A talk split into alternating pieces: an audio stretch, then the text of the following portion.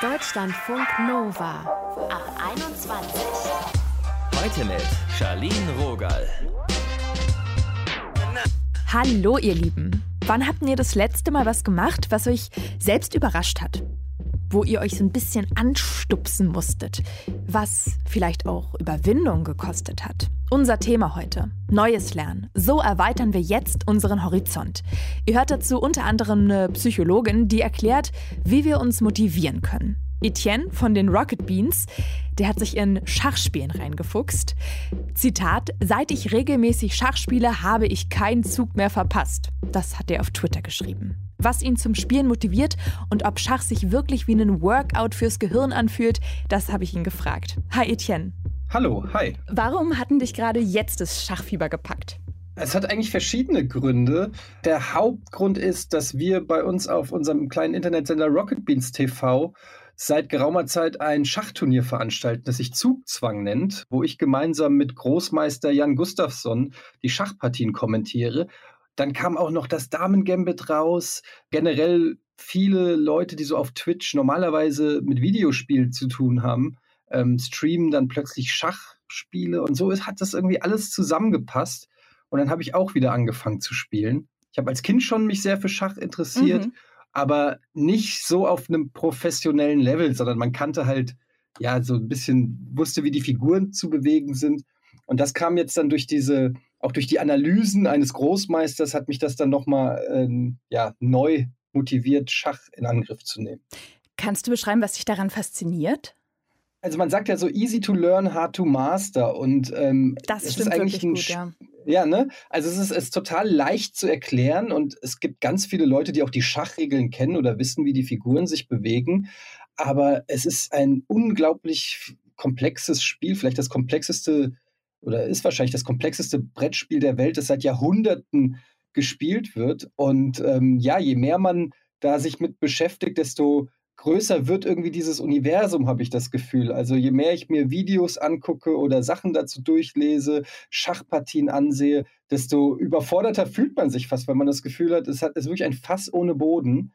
Aber das motiviert auch. Gerade als Anfänger kann man auch recht schnell dann Lernfortschritte machen und merken, wie man besser wird. Und das sorgt dann für so einen ja, unvergleichlichen Sog. Beim ja. Lesen ähm, gibt es ja immer diese zwei Teams, also finde ich jedenfalls E-Book oder noch so richtig mit den Seiten blättern.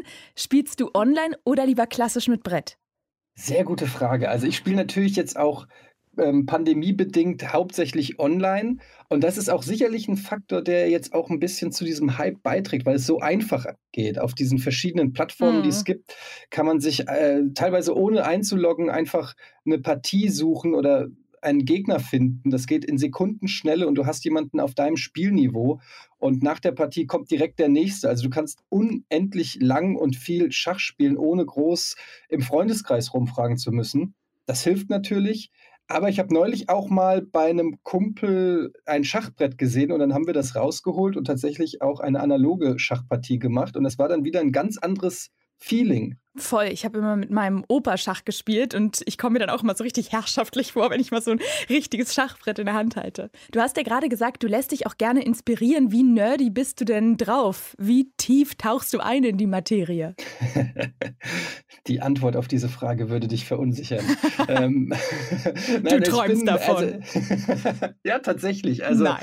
es gibt ja auch in der Serie äh, Damen Gambit gibt es ja dann auch diese äh, Stelle, wo sie im Bett liegt und oben auf der Decke sozusagen diese Schachfiguren sich abbilden vor ihrem inneren Auge und äh, sie die da verschiebt. Und so weit ist es jetzt bei mir noch nicht, aber ich bin schon ziemlich nerdig in dem Thema drin. Also es ist wirklich momentan, kann man da von einer Schachsucht sprechen. Ich liege abends im Bett und kurz vorm Schlafen mache ich noch mal ein, zwei Partien, schaue mir ähm, Videos an und was der Kicker ist, da bin ich aber vielleicht auch wirklich ein bisschen gestört, Hau dass raus. ich gerne, ich, ich höre normalerweise euch Podcasts zum Einschlafen. Ich habe dann immer so ein Ohrstöpsel im Ohr und höre dann Podcasts zum Einschlafen. Was ich in letzter Zeit für mich festgestellt habe, was sehr beruhigend wirkt, ist, wenn jemand Schachpartien kommentiert und man damit einschläft. Wow, Etienne. Wenn du dann wirklich so einen alten Mann sprechen hörst, der sagt, und hier bewegt er den Bauern jetzt auf. Und hier Hammer, okay, das ist ein guter Tipp für Einschlafprobleme, werde ich mir gleich mal notieren.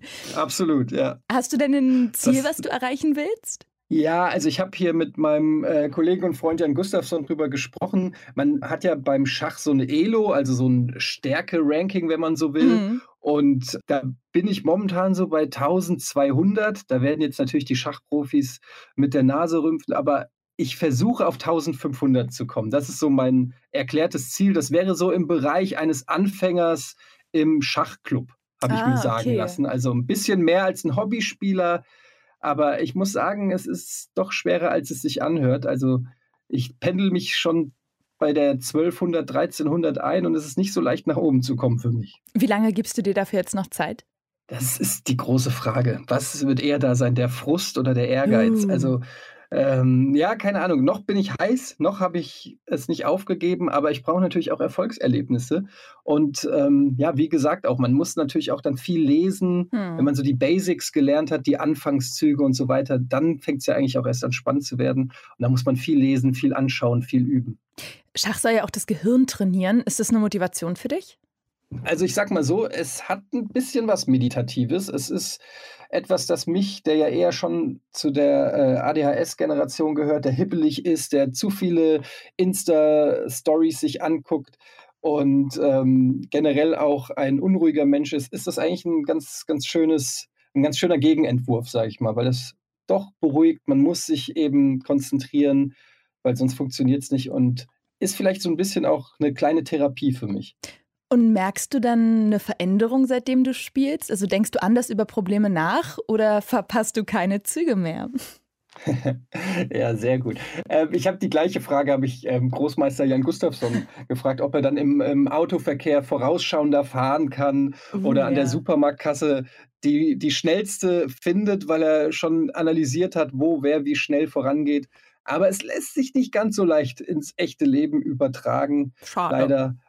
Ja, wäre schön. Aber ich bislang, nee, bin ich noch genauso schlecht beim Züge auswählen im echten Leben.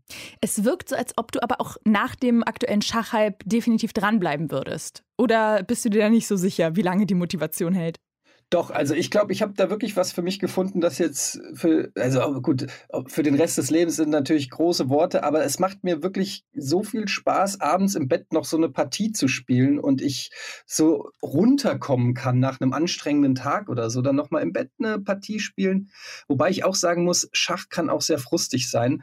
Das Ding ist halt, dass auch der Selbsthass bei Schach eine Rolle spielt, weil wenn man einen Fehler macht, gibt es einfach niemanden, dem man die Schuld in die Schuhe schieben kann. Nicht wie bei Mannschaftssportarten Ah, ja. oder bei irgendwelchen anderen Sachen. Da gibt es auch kein Glück oder Pech oder sonst irgendwas.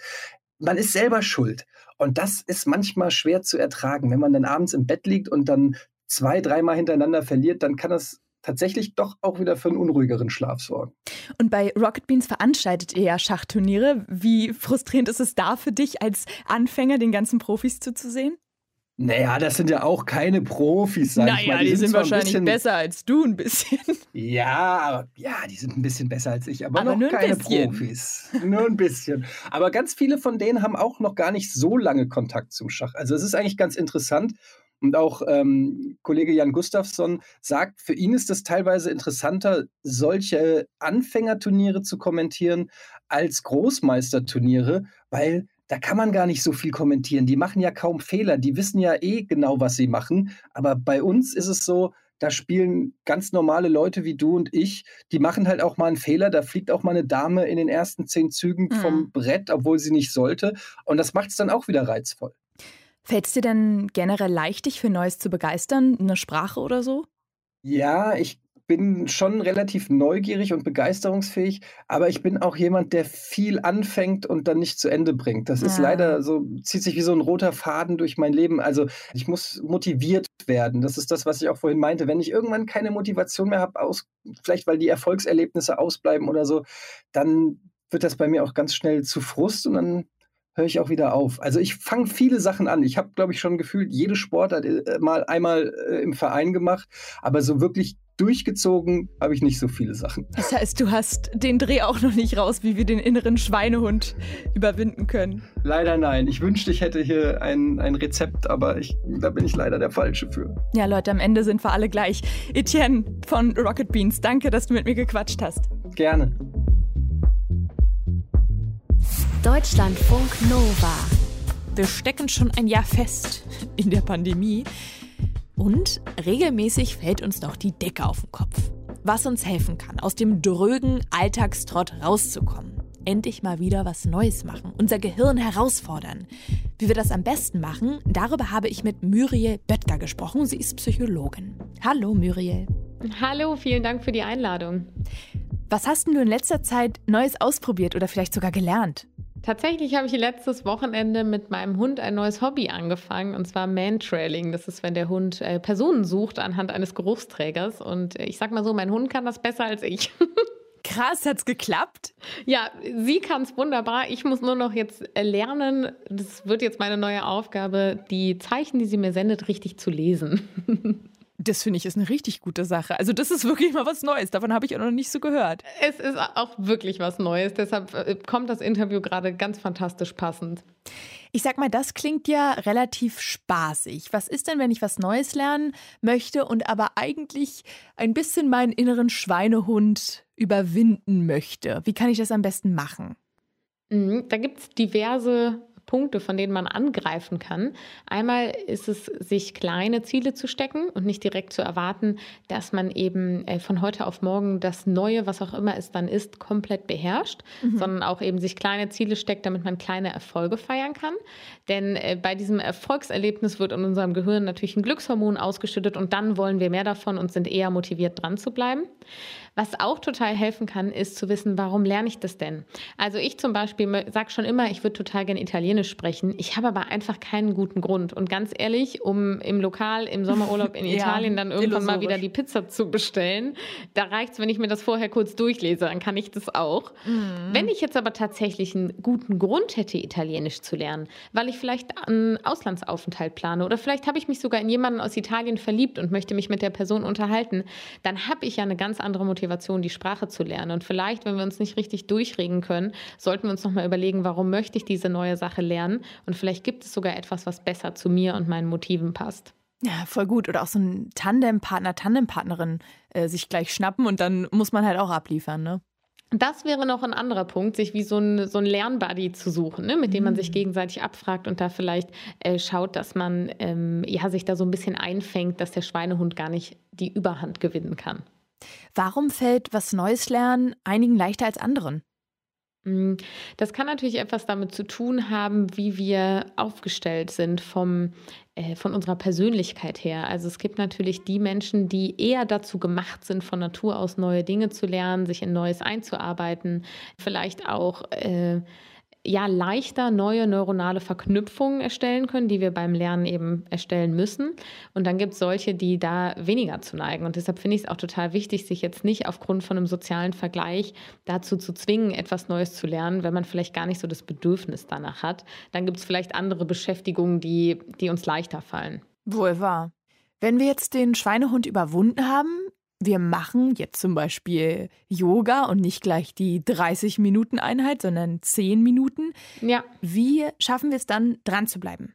Ich finde es total schön, mit Checklisten zu arbeiten. Also, dass wir nicht sagen, ich mache das jetzt dreimal die Woche, weil dann hast du vielleicht mal eine stressige Woche auf der Arbeit und schaffst es nicht dreimal die Woche, mhm. sondern du sagst vielleicht, ich mache das jetzt zehnmal im Monat und hängst dir für den Monat eine Liste auf und hängst es auf und sagst, okay, ich mache jetzt zehnmal in diesem Monat, in diesen nächsten 30 Tagen Yoga und hake das in meinem Tempo ab. Das heißt, wenn ich mal in der einen Woche es nicht dreimal schaffe, aber in der nächsten fünfmal ist das total in Ordnung und ich bin immer noch in meiner eigenen Challenge drin ohne dass ich diesen Misserfolg habe von, oh, jetzt habe ich es diese Woche nur zweimal geschafft. Was macht denn das mit unserer Psyche, wenn wir was Neues lernen? Passiert da irgendwas? Mm, auf jeden Fall. Wir werden herausgefordert, äh, uns ein bisschen anzustrengen. Also einmal, was ich eben schon erwähnt hatte, es werden neue neuronale Verknüpfungen erstellt. Wir werden auch wieder offener. Also ähm, vielleicht erweitert sich unser Blick und wir sind auch nicht so urteilend über andere. Äh, denn äh, das Sprichwort, wer im Glashaus sitzt, sollte nicht mit Steinen werfen, stimmt mhm. schon. Wenn wir selten etwas Neues lernen und uns ähm, auch die Arbeit machen, dann urteilen wir schneller über andere, die was Neues machen, warum sie es denn nicht direkt besser machen. Und wenn wir dann das mal selber machen, erweitert das wieder unseren Blickwinkel, unser Verständnis und unsere Offenheit und kann dementsprechend nicht schaden, auch um äh, wieder Verständnis für andere Menschen zu haben. Und macht es einen Unterschied für mein Wohlbefinden, was ich lerne oder wie gut ich das lerne? Das kann beides der Fall sein, muss aber beides nicht der Fall sein. Also für unser Wohlbefinden generell kann es natürlich total klasse sein, etwas Neues zu lernen, weil es uns vielleicht in einen Flow-Zustand bringt. Und das ist zum Beispiel etwas, äh, was unserem Wohlbefinden gut tut, wenn wir die Zeit in einer Aufgabe vergessen und total viel Freude haben. Es kann aber auch einfach sein, dass es uns eben glücklich macht, und da sind wir wieder beim Anfang unserer kleinen Fragerunde, hm. etwas Neues zu lernen wie die italienische Sprache, weil wir dann mit dem Menschen, in den wir uns verliebt haben, besser kommunizieren können. Und dann macht uns natürlich das, was wir lernen, glücklicher oder vielmehr äh, das, was wir daraus ernten. Und was, wenn ich scheitere? Dann vielleicht nochmal drüber nachdenken, was habe ich mir da vorgenommen? Ist das etwas, was zu mir passt, was zu meiner Persönlichkeit passt? Ist das etwas, was gerade zeitlich bei mir reinpasst?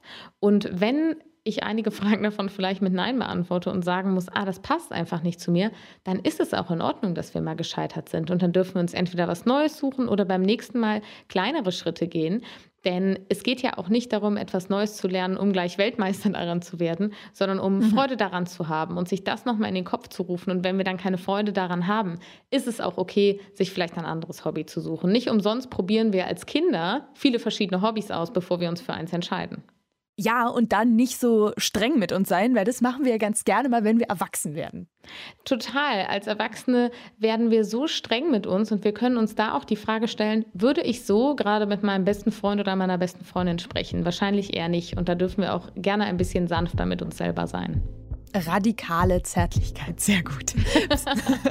Psychologin Muriel Böttger war das für euch. Danke, Muriel. Vielen Dank. Neues lernen. So erweitern wir jetzt unseren Horizont. Darum ging es hier heute. Ich möchte Töpfern lernen. Ich habe mir überlegt, dass ich auch Steuererklärungen machen lernen möchte oder Japanisch lernen. Allerdings haben wir ja heute gelernt, wir sollen uns kleine realistische Ziele erstmal setzen. Deshalb möchte ich eher lernen, gleich den frischen Müllbeutel rauszuholen und so aufzuspannen, wenn ich den vollen Sack mit runternehme. Ihr seht, ich lerne fürs Leben. Mein Name ist Charlene Rogal. Tschüss und bis ganz bald. Deutschlandfunk Nova ab 21. 21. Die Podcasts jederzeit auch auf deutschlandfunknova.de.